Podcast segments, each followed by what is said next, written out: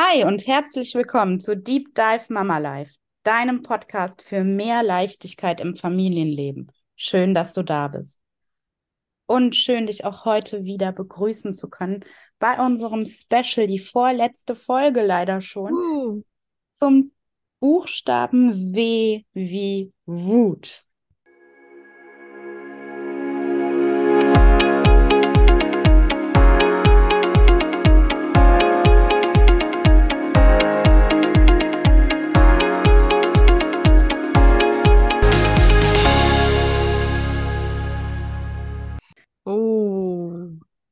Großes Thema. Großes Thema, war auch schon oft Thema übrigens in unseren langen Folgen.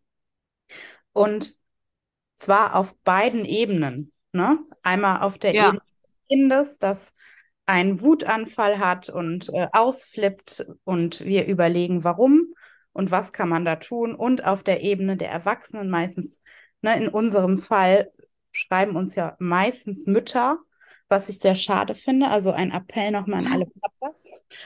Der Podcast heißt zwar Deep Dive Mama Life, aber ihr seid natürlich immer inkludiert. Also schreibt uns gerne auch mal. Ja, auf der Seite der Eltern, ne, die Elternwut, da haben wir eine extra Folge zu, um da nochmal richtig in die Tiefe zu gehen. Ähm, hört die gerne mal an. genau. Ich finde es immer wichtig, erstmal zu sagen, dass Wut ein ganz normales Gefühl ist. Weil äh, durch unsere Erziehung haben wir ja vielleicht mitbekommen, dass es so ein negatives Gefühl ist, was man besser nicht hat, was man besser wegdrückt, was man auch nicht artikulieren sollte im allerbesten Fall, äh, sondern irgendwie runterschlucken sollte und mit sich selbst ausmachen sollte und dass das kein gesunder Umgang ist. Dass Gefühle sich immer einen Weg, Weg bahnen, auch wenn du sie jetzt vielleicht wegdrückst, werden sie irgendwann wiederkommen und äh, dass es als Mensch normal ist, wütend zu sein. Ja, Normal. das, Genau, wie fröhlich. ja, Mhm. das ist, glaube ich, schon bahnbrechend. Ne? Das ist auch immer wieder eine Beobachtung von mir, dass Kinder ja eigentlich ganz oft gar nichts anderes sein dürfen als fröhlich. Ja, stimmt. dass jede andere Emotion wird irgendwie weggedrückt, weggemacht oder abgelenkt oder sonst wie, weil es, wir wollen das einfach nicht. Wir wollen das nicht. Unser Kind ist auf dem Spielplatz und ist wütend oder traurig. Das wollen wir nicht. Wir wollen das nicht sehen. Das Kind ist auf dem Spielplatz, das hat fröhlich zu sein. Ende. Ja, genau. Ich glaube, da geht auch dann ganz schnell diese Ich bin keine gute Mutter-Lampe an, oder? Bei den Menschen. Auf jeden Fall. Dass der Grad der guten Mutterschaft quasi am, an der Fröhlichkeit des Kindes gemessen wird, so. Ja. Und das ist einfach eine Verknüpfung, die Schwachsinn ist. Also da sind ganz viele Dinge, die in einem selbst vorgehen, ne, was du gerade angesprochen hast.